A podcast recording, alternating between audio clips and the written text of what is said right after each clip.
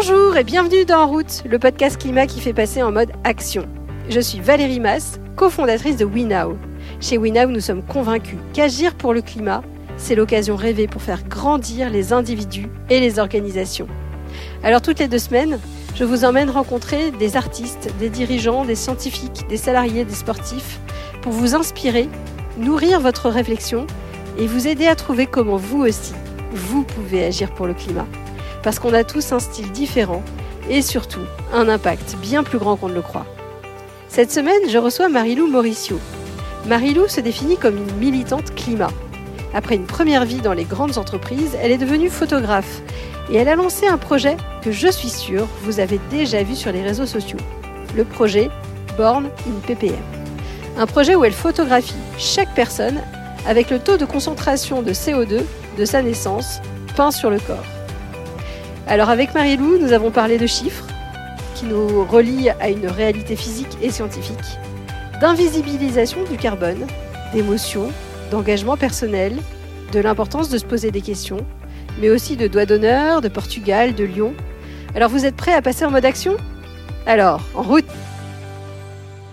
Bonjour Marilou Bonjour Valérie. Merci beaucoup d'avoir accepté mon invitation. Alors, première question. Est-ce que tu peux te présenter? Je suis Marilou, j'ai 42 ans. Je suis née à Paris euh, de parents portugais, immigrés. Aujourd'hui, je suis photographe et je suis animatrice et formatrice de la fresque du climat. Génial. Mais alors, ce parcours, en fait, euh, c'était pas le tien. Il y a quelques années, tu as commencé par un parcours peut-être un peu plus classique. Oui, classique, si on veut dire. Quand j'étais jeune, j'avais hésité à être photographe et euh, j'avais pas osé. Du coup, j'ai laissé ça de côté et je suis devenue cadre. Je travaillais chez Cartier, chez Vuitton, chez L'Oréal. Et, euh, puis, euh, lors de mon dernier poste, j'ai fait un burn-out et j'ai décidé de, ben, de changer et d'oser faire le métier que j'avais pas fait, photographe.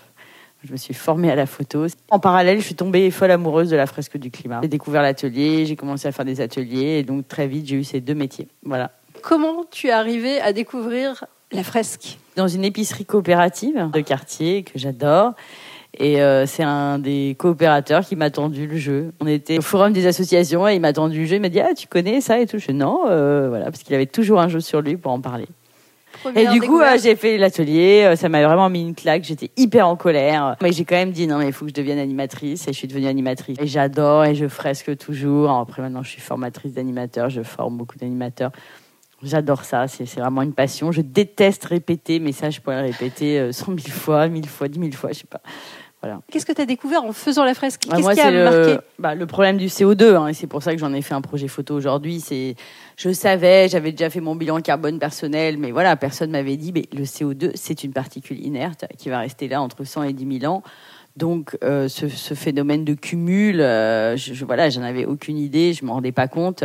Et puis aussi euh, la multitude des impacts. Je connaissais le réchauffement climatique, mais pas tout, tout- toute la complexité. Et puis même, même pourtant, euh, autant dire, j'étais bénévole pour la fondation Nicolas Hulot lors de la COP 21.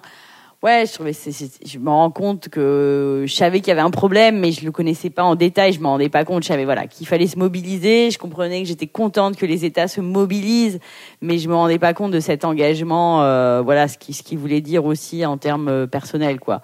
J'étais encore un peu accrochée à l'idée que c'est les États, les entreprises qui vont faire tout ça et tout. Voilà.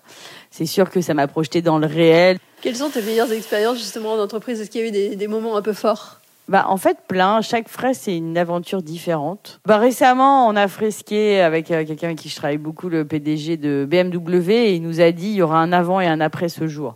Donc ça, c'est quand, quand on arrive à ça. Pourtant, c'était quelqu'un quand même qui connaissait. Enfin voilà, il a même fait un post sur LinkedIn. Je dis ça, c'est public, hein, je c'est pas secret. Hein. Il a fait un post LinkedIn en disant oui, bien sûr, je savais qu'il y avait tout ça, mais ça m'a vraiment euh, marqué à un point qu'il y aura un avant et un après dans mes décisions, etc. Donc ça, c'est là, c'est le top euh, de la réussite. Euh, Après, euh, chaque fresque est différente. Il y en a parfois qui sont difficiles, hein, où euh, on sent que les gens, ils vont mettre des barrières, toutes les barrières qu'on entend. Oui, ça a toujours existé, c'est de la faute des Africains. Enfin, on a ça.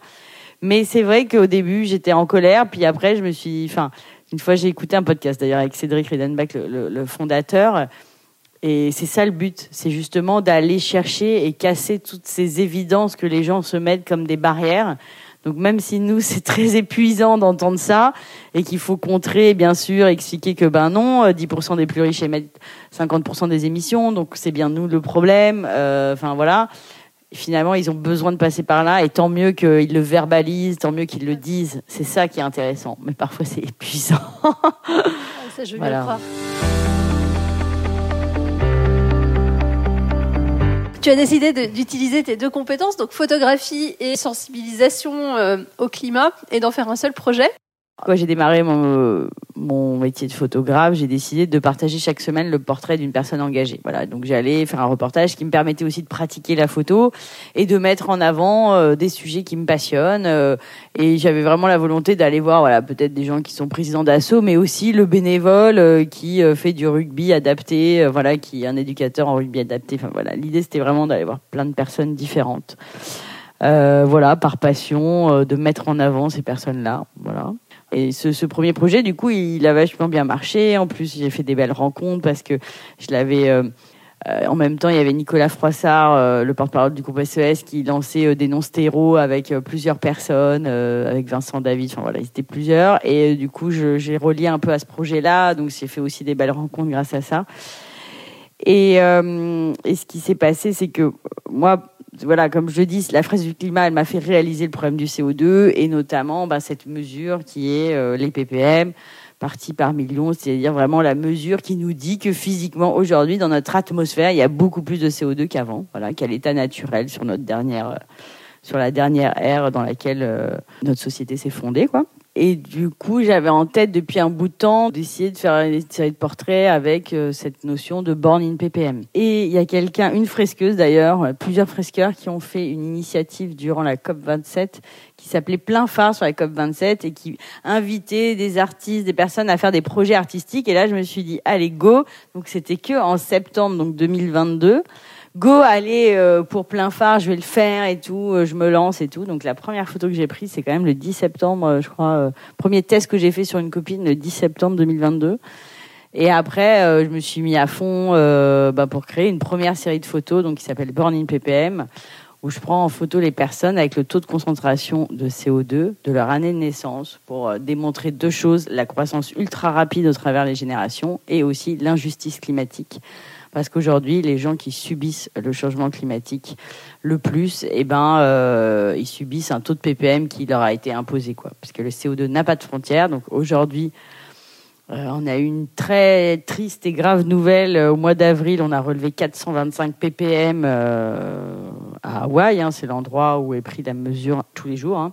Et du coup, ben, aujourd'hui, il y a des gens, ils subissent euh, ce taux de gaz à effet de serre, on va dire ce taux de CO2 alors qu'ils sont peut-être euh, jamais montés dans une voiture ou ils n'ont jamais eu accès à un frigo, quoi.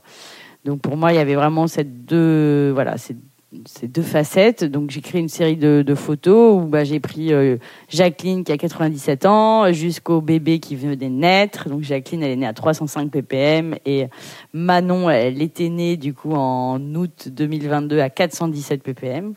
Et là, euh, on voit à quel point ça s'accélère, quoi. Et dans cette série, dès le début, j'avais euh, aussi euh, trouvé des personnes qui étaient nées à l'étranger. Il y a même une personne réfugiée qui a participé parce que je voulais absolument qu'il y ait euh, ce symbole. Donc cette série de photos, je l'ai créée dans mon salon et je l'ai diffusée chaque jour pendant la COP 27 de la personne la plus âgée au, au bébé. Et très vite, ça, j'avais pas anticipé. Les personnes qui ont participé, elles ont elles-mêmes partagé leurs photos.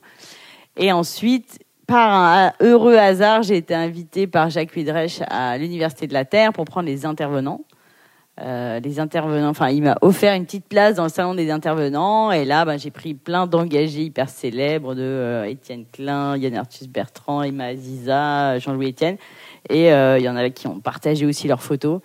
Et je me suis rendu compte qu'il y avait vraiment un engouement autour de ça, et, et depuis, bah, j'en ai créé un peu un atelier de sensibilisation pour permettre euh, d'expliquer les ppm et de réaliser ces portraits. ce qui est important, c'est dès le début dans cette démarche, j'avais cette idée d'interroger les gens sur ce qu'ils ressentent. Je pense que c'est quelque chose qui est venu inconsciemment de la fresque, hein, parce que dans la fresque, on interroge les émotions. À chaque fois que les gens y passent sur le studio, on leur explique les ppm, parce que moi, je veux pas que quelqu'un prenne une photo s'il n'a pas compris ce que c'était. On lui dit, bah voilà, t'es né à tant de ppm. À la suite, il y a une interview sur qu'est-ce que tu ressens face au changement climatique, et si tu devais écrire ce chiffre sur, sur ton corps et avoir une posture, un message à passer, quel serait-il? Et c'est eux qui choisissent ouais, en fait c'est jamais posture. moi, ouais, ouais, jamais, jamais. Il y en a qui arrivent, ils disent, je sais pas, ben il faut que tu saches ce que tu as envie de dire. Peut-être c'est rien, peut-être avoir une position. Une fois, j'ai un jeune. Euh, dans, voilà, j'avais installé le studio euh, à Saint-Denis, dans un endroit où les gens enfin, connaissaient pas forcément le climat. Euh, et voilà, il y a un jeune qui l'a mis derrière en disant, bah moi je, je sais qu'il y a un problème, mais on verra quand il y aura vraiment un problème. Et, et il s'est mis de dos avec le chiffre de dos. Donc ça aussi, c'est un message en fait. Tout, tout est un message. C'est hyper important pour moi, C'est une photo qui est là pour dire ce qu'on ressent individuellement, quoi. Dans tous les témoignages et toutes les discussions que tu as pu avoir avec les gens, qu'est-ce que globalement il ressort Euh, De la peur, de Ouais. l'envie de... Il y a effectivement quelques postures qui reviennent pas mal. Il y a pas mal de, bah, de stop quand même. Des gens qui mettent dans la, sur la main et qui disent stop. Euh, voilà. Des personnes qui lèvent le poing, qui sont dans le combat. Euh, Il y en a d'autres qui sont voilà, tristes, qui veulent exprimer l'angoisse. Et finalement, il y en a aussi beaucoup qui expriment l'incompréhension. L'incompréhension de pourquoi on n'agit pas plus, pourquoi ça avance pas plus vite, pourquoi, voilà. Et puis après, il y a, un peu de tout, quoi, aussi. Encore, c'est marrant, la créativité humaine, parce que ça m'arrive encore lorsque je fais des shootings où il y a des personnes qui trouvent une idée. Euh, Bah, hier, j'ai pris quelqu'un euh, à l'envers. Il voulait marcher parce qu'on marche sur la tête. Voilà. C'était jamais arrivé. Donc, euh, c'est sympa. Il y a toujours encore quelques surprises, quelques personnes qui trouvent des trucs qu'on n'a jamais fait. Il y, a, il y a des choses qui t'ont marqué dans ces shootings? Bah, Il y en a un quand même qui m'a marqué, c'était celui avec Yann Arthus Bertrand, parce que euh, il m'a fait un doigt d'honneur. Euh, donc déjà, tu démarres, euh, là, t'as à peine deux ans de carrière de photographe. Tu vas prendre Yann Arthus Bertrand en photo, déjà, t'es es bien, quoi. Et là, il me fait genre un doigt d'honneur. Et voilà ce que je te fais. Et là, t'es là, genre, non, il y a qu'à moi que ça arrive. Et ce doigt d'honneur, il était hyper touchant parce que bien sûr, il était accompagné de son témoignage qui est, ben moi, je suis fatiguée en fait. Je, je- voilà ce que je fais à l'humanité parce que ça fait 15 ans que je fais des films, que j'ai une fondation. Il essaye de faire un maximum de sensibilisation et rien ne change. La dernière année où on a brûlé le plus d'énergie fossile, c'est 2022 et c'est la dernière, c'est l'année où il a fait le plus chaud sur Terre. Donc euh, c'est un peu un désespoir, un cri de voilà et c'est hyper touchant parce que on se dit que si même lui commence à être fatigué, euh, enfin après euh, ben, il y a des personnes qui pleurent quoi. La semaine dernière j'étais dans euh, une entreprise où je m'attendais pas du tout, une entreprise de conseil. Je m'attendais pas du tout. Il y a une jeune fille, mais qui, mais qui, qui m'est pleuré, elle arrivait pas à, à s'arrêter de pleurer, quoi, parce qu'elle est scientifique, elle connaît, elle a travaillé sur les modèles climatiques, elle sait ce qui se passe, elle sait ce qui va se passer, elle voit que rien n'avance. Et j'ai fini par la prendre en photo en pleurant. C'est la première fois, euh, parce que ça arrive régulièrement que des personnes pleurent, ben, comme pour la fresque. Hein, mais après, bon, on arrive à discuter et tout. Et là, elle pleurait, elle pleurait. Et je lui dis, bah, écoute, est-ce que moi, c'est aussi une réalité, quoi? C'est triste. euh, du coup, est-ce que tu acceptes que je te prenne en pleurant en photo? Et euh, voilà, ça c'est très touchant parce qu'en plus elle est jeune. Et, et alors, ce que tu me disais quand on préparait l'interview, tu me disais, je me sens pas artiste, Ah. à la limite photographie encore. En fait, Born in BBM, je l'ai tellement, tellement conçu plutôt comme militante climat. Oui, Tu vois, c'est pour moi c'est un projet de. D'ailleurs, il est plutôt reconnu. euh, comme Il est très reconnu dans le monde de l'engagement, très reconnu par le militantisme, mais pas du tout par le monde de la photo. Aujourd'hui, moi, je me considère militante climat plutôt qu'artiste. Voilà. S'il fallait dire quelque chose, Ouais, suis mili- faut- militante. Ouais, militante climat, clairement. Ouais. D'accord. Et si je, je vais épuiser cette énergie, c'est parce que je me dis que peut-être quelque part, il y a quelqu'un qui va entendre parler des ppm et qui va se dire Oula, mais en fait, il faut vraiment baisser la voilure, là, c'est plus possible. quoi. Ou qui va peut-être mieux accepter euh, les lois qui vont devoir et qui, j'espère, arriveront parce qu'il aura compris qu'en fait, non, là, on arrête de déconner, sinon, euh, bah, on pourra plus maîtriser tout ça. quoi. Est-ce que tu as des témoignages justement de gens que ça a touché, impacté? Oui, oui, alors régulièrement, j'ai des messages, euh, notamment sur LinkedIn, de personnes qui me disent, bah, encore hier, merci beaucoup, je me suis amusée à faire mes grands-parents, mes parents, moi, mes enfants, là, je me rends compte à quel point il y a vraiment un problème, quoi. Quand on voit les chiffres, on se dit il y a vraiment un problème. Quoi. Et c'est vrai que relier ce qui se passe à une réalité physique, à une mesure scientifique, ça permet aussi de comprendre que tout ça, c'est pas juste euh, des dogmes en fait, c'est une réalité physique. On a pris des choses qui étaient dans le sol, très carbonées. On les a mis sur, sur Terre, ça nous a rendu surpuissants, les brûlants, c'est génial, mais ça a émis énormément de CO2 et aussi des aérosols qui aujourd'hui euh, tuent énormément de gens. Enfin, quand on brûle des énergies fossiles, on a quand même deux effets qui se coulent. Les gaz à effet de serre qui vont nous tuer à petit feu et puis aussi les aérosols, les particules fines qui détruisent la santé euh, de milliers de personnes en France et des millions de personnes dans le monde. Enfin, je veux dire, c'est quand même... Euh, et ça, on ne se rend pas compte à quel point c'est encore difficile pour plein de personnes de comprendre qu'en fait, quand on va à la pompe à essence, on est en train d'exploiter des choses qui ont pris des millions d'années à se composer. Et comment on peut croire que ça, à l'échelle du nombre de personnes et de tout ce qu'on était, des technologies, des machines qu'on a créées, hein, que ça n'allait pas avoir d'impact sur l'environnement. Il faut être complètement... C'est juste que ben on l'a invisibilisé parce que quand tu vas à la pompe, il y a une belle affiche totale qui te dit waouh super les routes des vacances et pas genre hey, t'es en train de brûler des CO2 et t'es en train de t'auto-empoisonner avec des particules fines. Non, il n'y a pas ça. quand tu vas en entreprise, t'as encore beaucoup de gens qui te disent où est le problème? Enfin, tu, tu, le sens encore euh, Alors, un climato-sceptique hyper rare, euh, c'est surtout le coup des Africains. On est trop nombreux sur Terre, on est trop nombreux sur Terre, voilà. Euh, ça a beaucoup, beaucoup. Euh, là, c'est de la faute des États-Unis, c'est les US et la Chine. oui, en fait, bon, les US, ok, on a une co-responsabilité, c'est clair. La Chine, ben, on, importe, et puis c'est surtout sur l'historique des émissions, on est quand même l'Europe pas très, très très coupable, hein, il n'y a pas d'autre mot, hein, voilà. Non, il y a encore beaucoup de gens où c'est diffus, et, tu vois, moi je suis issue d'une famille prolétaire, euh, ma mère, et maintenant mes parents ils vivent dans le sud du Portugal, hein, ils sont retournés, euh, et ma mère, elle continue de temps en temps, alors qu'ils souffrent de la chaleur, ils en pleurent parfois à chaque semaine, je les ai au téléphone, et ils me disent, non mais il pleut pas là, il pleut pas là, ça y est. Et, ma mère, elle continue quand je vais la voir à dire Oh, mais tout ça, c'est un grand cycle. Moi, quand j'étais petite aussi, il y en avait et tout. Enfin, parce que c'est dans cette mémoire un peu que de temps en temps il y avait des problèmes. On ne prend pas le temps de se dire euh, c'est le cumul quoi. Et donc moi je lui dis mais non maman c'est pas possible. On a pris des trucs sous terre machin. Oh mais tu t'énerves mais ça va aller et tout. Et, c'est pour ça que c'est un peu euh, troublant de voir qu'il commence à avoir des processions pour avoir de la pluie parce que tu te dis, il y a quand même des gens euh, qui pensent que c'est un sorte d'une fatalité qui nous dépasse, etc. Mais pas une fatalité collective, une fatalité de euh, la Terre, on la maîtrise pas.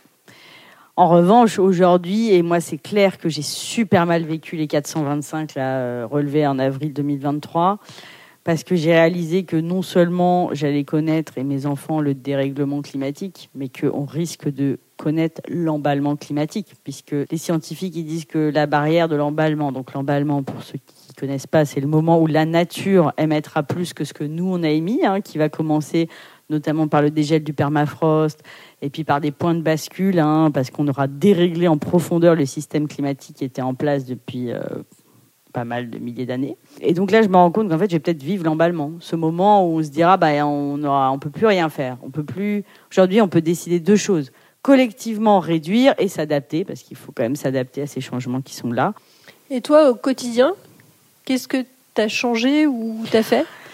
Alors, euh, je prends quasiment plus l'avion. Alors, je suis dans une posture, mes parents vivent dans le sud du Portugal. Donc, si euh, demain on me dit que ma mère elle est à l'hôpital ou que malheureusement elle est décédée, je prendrai l'avion. Voilà, je peux pas dire je prendrai plus jamais l'avion, c'est pas possible. Mais euh, je le prends une fois par an pour aller les visiter parce que ma mère peut plus venir. Euh, et sinon, plus, plus, plus aucun voyage de plaisance en avion. Enfin voilà, on a changé complètement. Euh, après, maintenant, je consomme quasiment plus. Alors, j'étais déjà dans une épicerie coopérative. Moi, je suis passionnée par la consommation responsable. Moi, en fait, euh, je veux plus donner d'argent aux grands groupes, hein, même si je sais que je travaille certaines fois pour eux. Donc, moi, je fuis les supermarchés. Je voilà, je vais que dans des enseignes engagées ou dans mon propre supermarché ou près de maraîchers.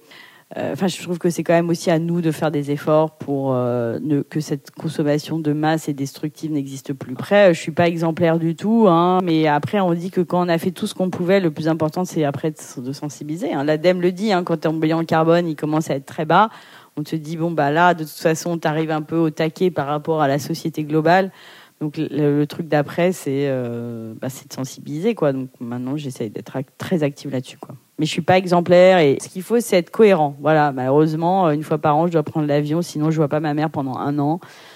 Bah voilà, bah je le fais en conscience. Je me dis ça fait chier parce qu'il n'y a pas d'alternative euh, qui prenne moins de trois jours pour aller jusque là-bas. Euh, bah je préfère passer du temps avec elle. Mais au moins je me suis posé la question. Mais ça demande des sacrifices. Hein. J'ai un de mes, mes, super amis qui a fêté euh, son anniversaire au Maroc et qui a invité tout le monde. Et ben j'ai dû décliner. Enfin, il y a quand même des efforts où ça, tu, te dis bah merde, ça j'ai envie de lui faire plaisir, c'est mon ami et tout, mais tu peux pas. Enfin voilà. C'est plutôt ça, se poser des questions, mais on n'est jamais parfait. Quoi. Hyper intéressant parce que tu montres à la fois le côté, euh, le côté questionnement et le côté euh, réaliste. Euh, il y a des choses qu'on ne peut pas changer, en tout cas pas tout de suite, c'est pas dans nos modes de vie, et puis ça mettra sans doute du temps. Et puis il y a aussi des alternatives. C'est-à-dire qu'aujourd'hui, ils ont arrêté pendant le Covid le train entre l'Espagne et le Portugal. Donc en fait, ben, c'est très compliqué d'y aller en moins de 2-3 jours. Alors bien sûr, on pourrait le faire, mais c'est 6 jours que je passe pas auprès de ma mère que je vois plus. quoi. Donc, bah ouais.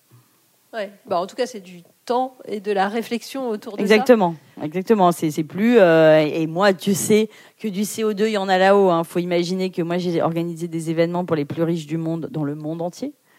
Ça m'est arrivé d'aller quatre fois faire un repérage à Singapour. J'ai fait le tour du monde avec mon mari. Euh, en six mois, donc on n'a pas pris, on a quand même pris l'avion pour faire les transatlantiques, enfin les transocéans. Euh, et puis j'étais, euh, on partait les week-ends entre filles, machin, les week-ends, euh, comment on dit, enterrement de vie de jeune à Marrakech, à truc. Enfin voilà, mais mais maintenant que je sais, je peux plus. C'est fini ça.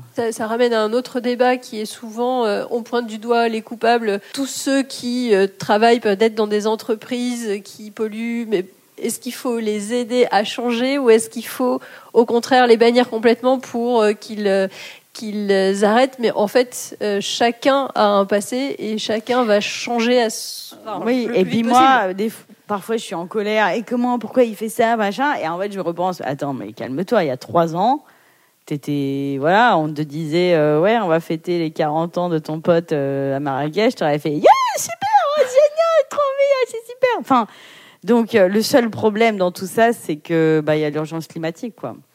C'est en fait moi ce que je reproche plus, c'est les gens qui connaissent. D'ailleurs, c'est les fresques les plus dures. Par exemple, pour moi, je trouve que les fresques dans le monde de la finance, euh, c'est des gens qui savent très bien, qui sont dans les chiffres, qui connaissent et qui passent leur temps à dire oui, mais les investisseurs, sinon ceci et ça, ça. En fait, c'est ça que je reproche plus. C'est pas euh, les gens qui sont euh, dans une ignorance due à toute la société, les imaginaires, parce que in fine, ils continuent à avoir des Ryanair à 50 balles et que finalement, parfois, c'est moins cher de prendre l'avion. Mais en revanche, c'est savoir et continuer à dire non, mais vraiment, il faut vraiment que j'aille voir les girafes en Afrique, euh, ou il faut vraiment que j'aille entendre Zani une fois dans ma vie parce que tu comprends, bah, tu comprends quoi? T'es qui hein? quel, être humain tu es quand la personne est au courant, c'est différent, je trouve. Eh, tu as raison. Et c'est une question que, sans doute, euh, tout le monde ne se pose pas dans le bon sens. C'est ok, je sais. Euh, mais parce qu'ils se disent quoi? Bah tant que ça existe, c'est que ça ne doit pas être si grave. Parce que quand il y a vraiment des choses très très graves dans la société, elles sont interdites. Donc le fait qu'elles soient accessibles quelque part, ça justifie le fait que ça existe en fait. C'est ça qui est complètement euh, voilà. Bah, ça existe. Pourquoi? Bah, La société, euh, elle interdit les crimes, c'est parce que c'est mal. Donc, euh, si elle permet euh, les avions à trois balles, c'est que finalement, c'est pas si grave. Donc, je peux le faire. Hyper intéressant. non, mais t'as raison. Non, mais je, en fait, la, voilà. Alors qu'en vrai, il faudrait absolument arrêter, puisque chaque, chaque émission qu'on émet, euh, bah, ça reste là entre 100 et 10 000 ans, donc c'est bien notre responsabilité. Et peut-être dernière question avant de, clore l'interview. Euh, tu me disais, il y a quelque chose qui est assez fascinant dans les fresques à la fin, euh, c'est que souvent il y a des, les gens, les gens sont plutôt négatifs. Enfin, il y, a une bonne partie des gens qui sont négatifs, mais qu'il y a quand même des gens qui sont positifs et qui proposent des choses, et que c'est presque le positif qui l'emporte. Est-ce que tu peux m'expliquer? Ah oui, oui, oui, Ils finissent la fresque et autour de la table, il y a des gens, ils sont dans le dur, ils sont dans le, dans le noir total, ils sont dans la, le bas de la courbe du deuil, dans la dépression totale, et d'autres, ils se disent, ah, c'est pas possible. ceux qui sont plus euh, plus déjà dans le genre non cette injustice peut pas exister quoi. Et c'est vrai que après les échanges ce qui est intéressant donc on leur demande de trouver un titre collectif. Et quand même globalement la plupart du temps les, les personnes qui étaient vraiment dans le noir il y a un échange un débat et ils arrivent à un titre qui va plutôt vers le positif ou en tout cas vers l'action. Je sais pas si c'est positif ou négatif mais en tout cas vers l'action et, euh, et, du coup, c'est intéressant de voir que par le collectif, si on y croit, on, peut, on peut faire basculer ceux qui sont dans le noir dans, dans le positif. C'est ça qui est intéressant aussi. J'ai coutume de terminer ces podcasts avec quelques questions rapides. Est-ce que tu aurais un conseil un mantra qui te sert toi aujourd'hui et que tu aimerais partager parce que tu penses que ça peut être utile à d'autres? Bah, Moi, euh, en fait, euh, donc dans ma vie, c'était très compliqué dans le monde de l'entreprise. Hein. J'ai eu pas, mal de ruptures professionnelles et du coup, euh, j'ai envie de dire, euh, cherchez votre place, quoi. Parce qu'en fait, j'ai pris des années à essayer d'aller quelque part où c'était pas ma place et j'ai toujours eu cette volonté de me dire, bah si c'est ça me correspond pas, je pars.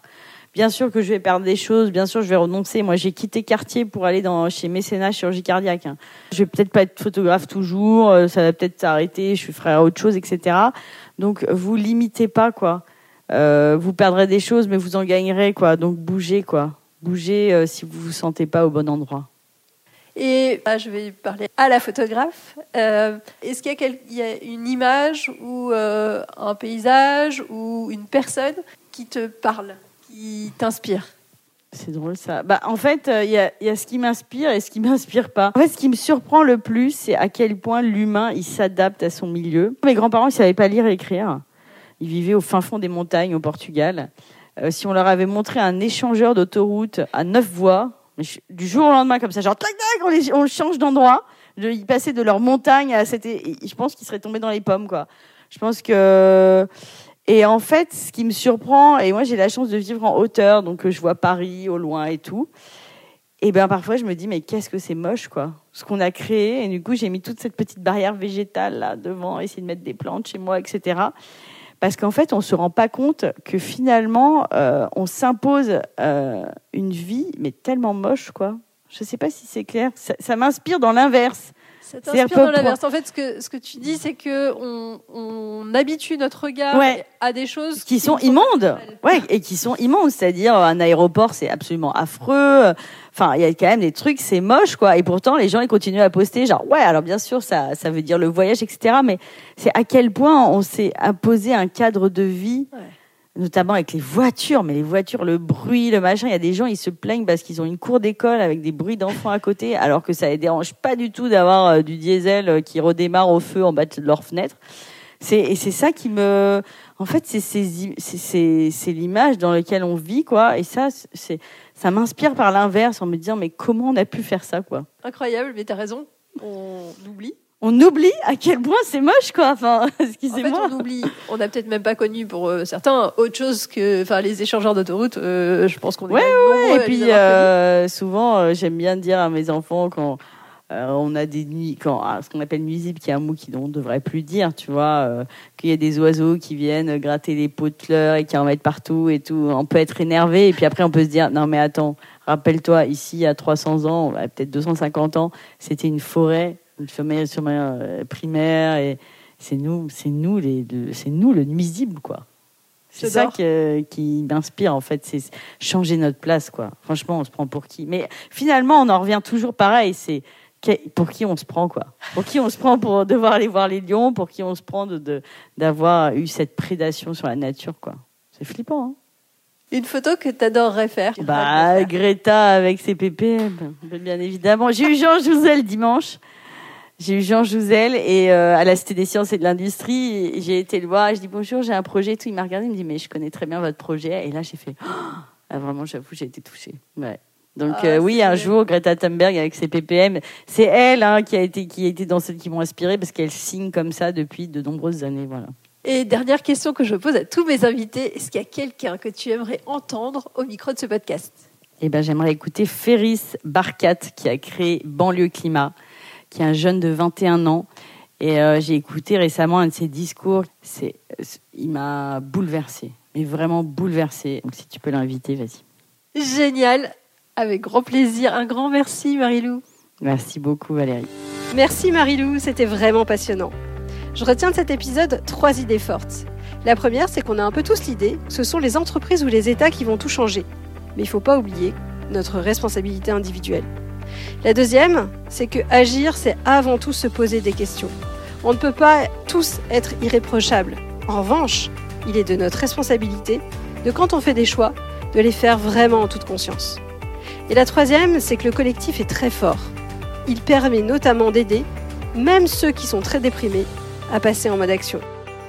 Alors vous avez appris des choses? N'hésitez pas à partager l'épisode à tous ceux à qui vous pensez que qui pourrait être utile. Vous pouvez également retrouver tous nos autres épisodes sur le site web www.wenow.com. Et quant à moi, je vous donne rendez-vous dans deux semaines.